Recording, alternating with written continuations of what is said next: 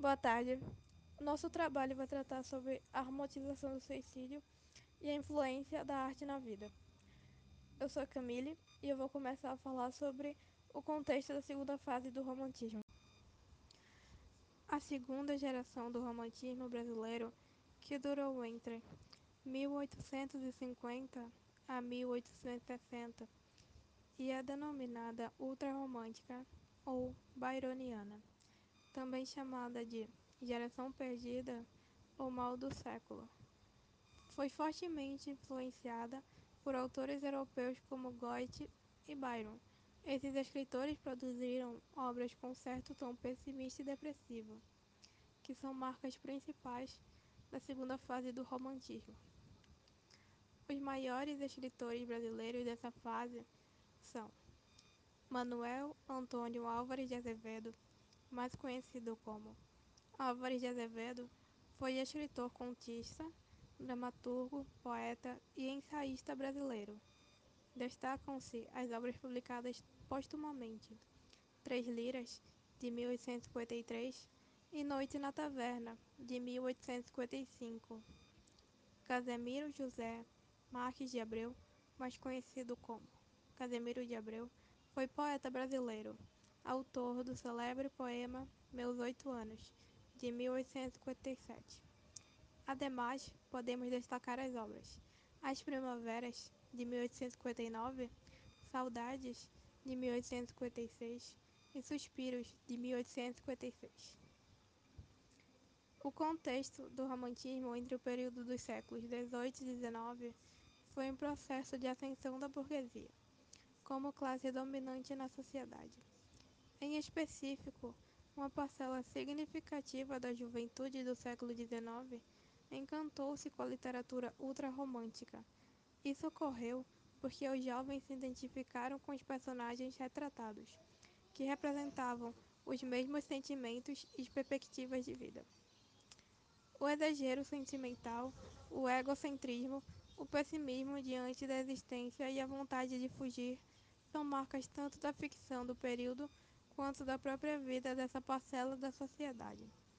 Por exemplo, após a publicação da narrativa Os Sofrimentos do Jovem Werther, de Goethe, muitos jovens suicidaram-se, imitando o destino final do protagonista do livro. Esse fato histórico representa muito bem como os autores da geração byroniana conseguiram representar o espírito de uma parcela da juventude do período. Bom, meu nome é João Vitor. Eu estou no grupo e eu vou falar um pouco sobre Goethe e a maldição goetiana do suicídio. Bom, agora eu vou falar um pouco sobre, claro, Goethe, que foi um escritor romancista, dramaturgo, filósofo alemão. Johann Wolfgang von Goethe nasceu em Frankfurt no dia 28 de agosto de 1749. No cenário alemão, ele adquiriu supremo destaque figurando entre os personagens mais ilustres da literatura alemã, em fins do século XVIII e princípio do século XIX. Ao lado do filósofo e poeta Heinrich Schiller, ele liderou a corrente do romantismo alemão, conhecida como Sturm und Drang, centro da corte de justiça imperial. Ele conhece Charlotte Buff, por quem se apaixona perdidamente, apesar de sua musa ser noiva de um colega. Esta paixão quase o conduz ao suicídio evento que posteriormente seria um monte inspirador do romance Os Sofrimentos do Jovem Heather, de 1774. Agora que eu me dei uma passada por cima na, sobre quem foi Goethe, gostaria de falar sobre um período da vida dele que aconteceu por volta dos anos de 1760, onde ele estava com a sua saúde enfraquecida por causa de uma doença. Goethe voltou para sua terra natal com forma de repouso, com mais tempo disponível, então ele se devotou à literatura e também a práticas alquímicas e astrológicas. Quando ele se curou, ele foi enviado pela sua família para Strasbourg, na Alsácia, para concluir a faculdade de Direito. Quando ele se gradua, ele exerce por um curto período esta profissão, enveredando em 1770 pelo campo da literatura, quando conhece o movimento Sturm o qual ele viria a liderar mais tarde. Bom, nesta mesma época ele trava amizade com o filósofo e escritor alemão Johann Gottfried Herder, exercendo o direito na cidade de Wetzlar. E era aí que eu queria chegar. Bom, esse livro, Os Sofrimentos do Jovem Herder, ele é um livro de que se trata de um romance epistolar, que no caso é um romance que se trata de um conjunto de cartas como foco de desenvolvimento da história. Onde seu protagonista é um rapaz da alta aristocracia alemã e ele troca correspondência com um amigo chamado Guilherme, contando sobre suas viagens e experiências cotidianas, até o encontro com a bela Charlotte. Encontro este que mudará para sempre a sua vida, resultando em uma paixão avassaladora que o levará ao vislumbre do primeiro grande amor juvenil, seguido progressivamente ao próprio aniquilamento existencial. Embora ambos, Werder e Charlotte, vivam de fato uma história de amor, ele não pode ser correspondido completamente, já que a mesma a sua amada é casada com outro homem. Werder, por sua vez, não vê outra saída e põe fim à sua vida, dando um tiro na própria cabeça. O momento de seu suicídio é comentado como um dos episódios mais comoventes do livro e considerado por muitos o mais importante da história da literatura. O tom realístico perturbador do romance provocou uma verdadeira comoção entre os jovens da época, que, atraídos pelo espírito passional e depressivo de seu respectivo protagonista, resolveram seguir o mesmo rumo pondo fim em suas vidas. Foi grande o número de suicídios relacionados à leitura do pequeno grande romance de Goethe tornando-se rapidamente uma obra maldita para a Igreja. Na psicanálise, criou-se um termo chamado efeito Herder. De tão significativo, o caso foi usado para nomear o efeito Herder, que é quando ocorre um aumento de número de suicídios depois de um caso amplamente divulgado. O termo foi proposto pelo pesquisador americano David Phillips em 1974. Um exemplo mais atual do efeito Herder é envolvendo a série 30 Reasons Why da Netflix.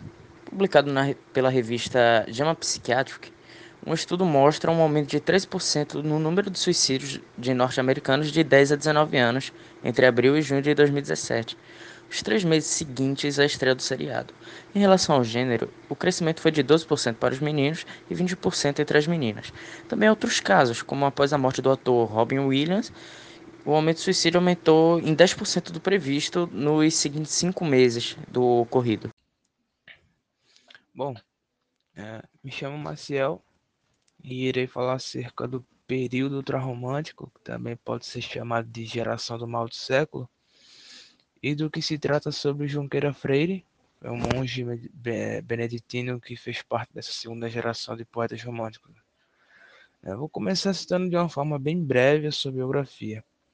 É, enfim, seu nome é Luiz José Junqueira Freire, nascido em Salvador, Bahia, em 31 de dezembro de 1832, e ele tem entusiasmo em seguir a vida religiosa e se dedicou fortemente a isso, é, passando até a bem cedo, com seus 20 anos, no Mosteiro de São Bento. É. Em 1853 ele abandonou o mosteiro e se recolheu em casa, onde escreveu sua autobiografia, em 1855, chamada Inspirações do Claustro. Uma de suas principais obras é o poema Morte, que deixa bem explícito o que foi essa fase né, do romantismo, ultrarromantismo. Né. Nesse poema ele passa a de que a morte é uma fuga ou libertação, uma espécie de fuga ou libertação para os problemas. É, realmente é bem perceptível essa tentativa de posicionar a morte como algo positivo no ultrarromantismo.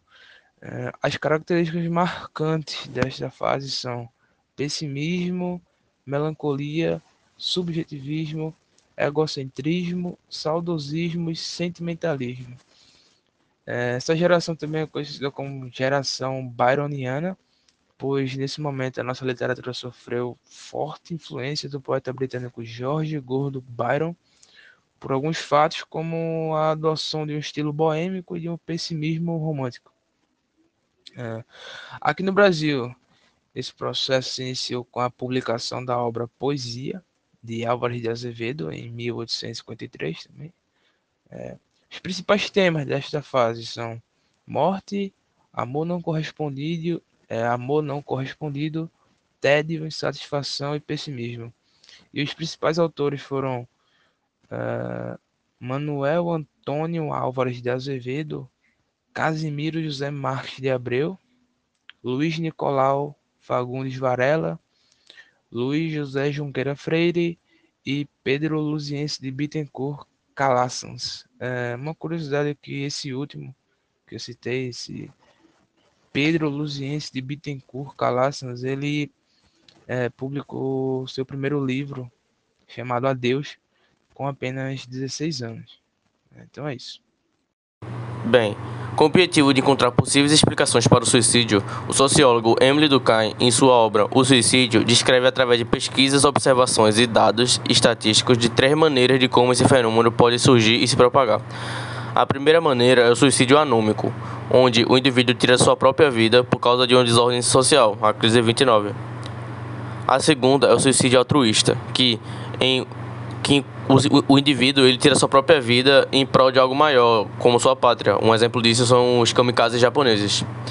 E o mais famoso é o que interessa para o nosso estudo, o suicídio egoísta, cuja a essência é diretamente relacionada à vida pessoal de cada pessoa, além de mostrar a principal característica desse tipo de suicídio, o egoísmo, né? Ele também revela, através de seus estudos, alguns dados que acabam criando um padrão nas pessoas que ocorrem a essa decisão. Como, por exemplo, pessoas que têm um relacionamento amoroso são menos propensas a se matar do que aquelas que não possuem. Bem, como aquelas que, que têm alguma religião acabam tendo uma tendência maior do que aquelas que possuem. E, de fato, essas análises acabam fazendo sentido, especialmente na época da segunda fase do remontismo de uma maneira indireta, Emily Durkheim acabou descobrindo as principais motivações que levam aquele povo a cometer tal alto, visto que esse período nunca havia uma forte, uma forte romantização de um amor, por exemplo, que por algum motivo nunca seria correspondido, assim como a ausência de alguma criança, de alguma crença nesses cidadãos. Esses fatores foram fundamentais e essenciais para que o apreço à morte fosse valorizado. E, e, embora também tenha havido alguns outros que não cometeram auto-suicídio, o amor e a romantização pelo fim da vida acabaram ficando presentes em seus pensamentos, poemas e na forma de ver o amor. Como visto, a segunda fase do romantismo, também conhecida como mal do século, foi caracterizada pelo pessimismo, individualismo e pelo apreço à morte. Muitos autores acabavam é, transmitindo esse amor à morte através de uma obra suicida. Muitos autores, muitos poetas, no entanto, acabavam não compactuando com o suicídio pela falta de coragem que, que os tinham de tirar a própria vida. E então eles acabavam fazendo muitas obras que tinham o intuito de romantizar a morte como vindo de uma maneira natural, mas ao analisar-se a fundo determinada obra, percebe-se um viés, né, um pensamento mais ligado a tirar a própria vida. Um exemplo claro disso é um, poe é um poema de um poeta francês chamado Henri Murgue, que acabou sendo traduzido por Castro Alves, e essa sua obra, A Balada dos Desesperados, é, possui grande influência da segunda fase do romantismo, né, sendo caracterizada pelo pessimismo e pelo apreço à morte. Poema Balada do Desesperado Declamação Quem bate a porta a tais horas? Abre, sou eu. Quem tu és? Não se entra na minha casa tão tarde assim, bem o vês. Abre. Teu nome? A geada abre. Teu nome? És tardio. Qual é teu nome? Ai, na cova um morto não tem mais frio. Eu caminhei todo dia do sul ao setentrião, ao pé da tua lareira quero sentar-me. Ainda não. Diz teu nome? Eu sou a glória e aspiro à posteridade. Passa, fantasma irrisório. Oh, dai-me hospitalidade. Eu sou o amor e a esperança as duas porções de Deus. Segue a estrada. A minha amante há muito me disse adeus. Eu sou a arte e a poesia, proscreveram-me, abre. Não, já não canto minha amante, nem sei que nome lhe dão. Abre, que eu sou a riqueza e trago do ouro o fulgor, posso dar-te a tua amante. Podes dar-me o seu amor? Sou o poder, tenho a púrpura Abre a porta. Anelo vão, podes trazer-me a existência daqueles que já não são? Se tu não abres teus lares, se não há quem diz seu nome, sou a morte, trago alívio para cada dor que consome. Podes ver, trago na cinta ruidosas chaves fatais, abrigarei teu sepulcro do insulto dos animais. Entra, estrangeira funérea, perdoa a mendicidade, porque é no lar da miséria que tens hospitalidade. Entra, cansei-me da vida, que nada tem que me dar. Há muito eu tinha desejos, não força de me matar. Entra no lar, bebe e come, dorme, e quando despertares, para pagar tua conta, has de, has de levar-me aos teus lares. Eu te esperava, eu te sigo.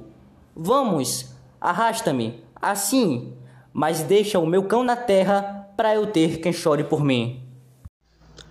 Atualmente, a internet tornou possível troca de mensagens de forma praticamente instantânea. Consequentemente, isso resultou na diminuição do contato físico e as interações interpessoais ocorrem com cada vez menos frequência, o que de certa forma contribui para o aumento de problemas de saúde mental, como depressão, dentre outras doenças. Atrelado a isso, existe hoje o que pode ser chamado de neo-romantização do suicídio, semelhante com a segunda geração do romantismo, visto que é cada vez mais comum o lançamento de livros, filmes e séries que abordam o tema de uma perspectiva romântica, dando ênfase apenas para o personagem que cometeu suicídio, o que de certa forma pode influenciar outras pessoas a fazer a mesma coisa. E claro, toda essa romantização reflete no crescente número de mortes por suicídio. Atualmente, cerca de 800 mil pessoas cometem suicídio todos os anos, o que representa um aumento de 60% nos últimos 40 anos, segundo a OMS, Organização Mundial de Saúde. A título de analogia, vale citar uma série bem famosa ao redor do mundo, é chamada Os 13 Porquês, que é uma série em que uma garota comete suicídio e antes de ela se matar, ela grava um áudio explicando três motivos e que cada um desses motivos representa uma pessoa de sua convivência.